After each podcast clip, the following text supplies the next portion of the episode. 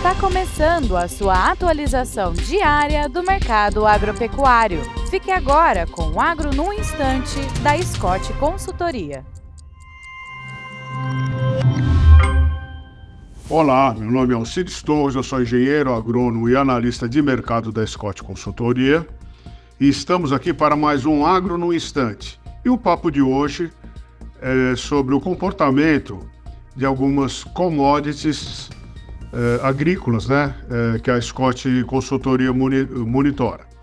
Aliás, a gente soltou um card sobre esse comportamento com preço e com um gráfico eh, revelando esse comportamento. Então, por exemplo, gente, no caso da, do suíno na granja, a queda foi de 8,84% do dia 2 de janeiro de 2023 ao dia 29 de dezembro de 2023 o preço da arroba, que estava em 147 reais, caiu para R$ 134. A soja em grão, por exemplo, que no dia 2 de janeiro de 2023 estava R$ 180,50, terminou o ano em R$ 138,50 a saca de 60 quilos, uma queda de 23%. O frango na granja, que estava R$ 5,00 em janeiro, uh, fechou o ano em R$ 5,20, um reajuste de 4%. Ovos, né? Ovos que a, a, a caixa com 30 dúzias estava com 121 reais, terminou o ano em 137, uma variação